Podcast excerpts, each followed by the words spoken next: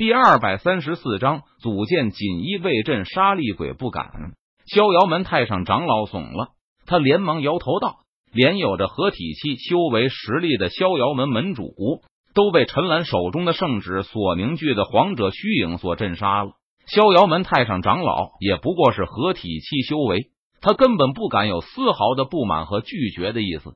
不然的话，逍遥门门主的下场就是他最好的榜样。”随后。逍遥门之人全部将占领的地盘交了出来。这一幕在整个陈国境内上演。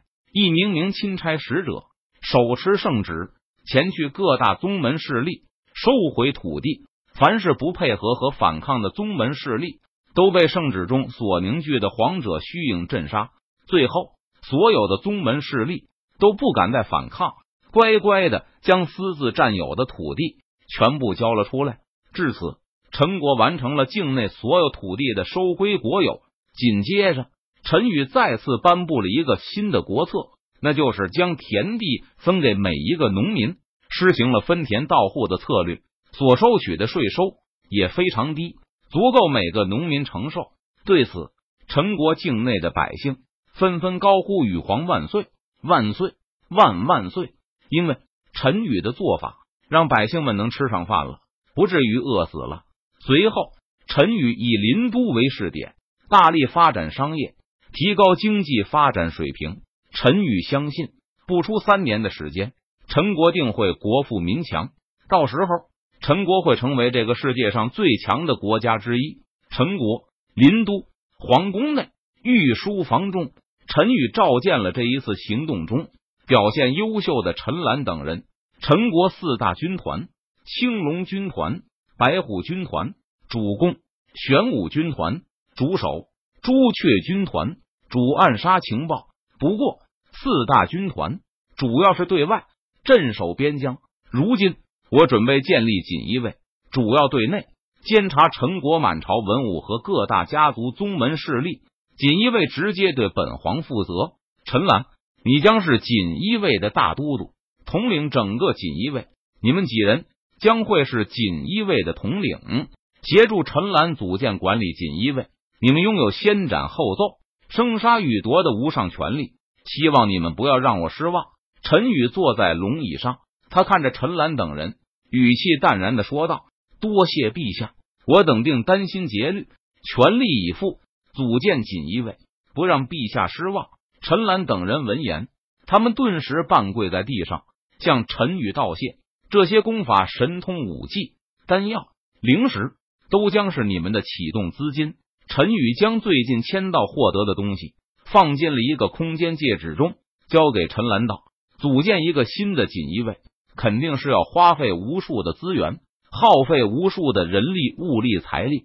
因此，陈宇将这些日子签到获得的对他无用的东西都拿了出来，全力支持陈兰组建锦衣卫。”再加上国库再出一点，想必锦衣卫应该很快就可以建立起来，并且形成规模。去吧，如果有什么需要的，有什么事情，你可以直接来找我汇报。陈宇挥了挥手，他对陈兰说道：“谢陛下。”臣等告退。陈兰跪拜行礼，然后退出御书房，转身离去。而在陈兰等人走后，陈宇也起身离开了御书房。如今。几大国策都已经顺利推行了下去，陈宇只需静静等待。随着时间流逝，届时这几大国策都会爆发出强大的威力，使得陈国的实力迅速突飞猛进。而剩下的事情就交给底下人去做，陈宇平时只需要关注一下进度就行。陈宇离开御书房后，来到了皇宫的御花园。皇宫原先是林城城主府。如今，整个临城变成了林都城市的范围重新扩大了十倍，而城主府变成皇宫后，面积也扩大了十倍。御花园原先是城主府的花园，陈宇这些日子都在制定国策，耗费了太多的心神。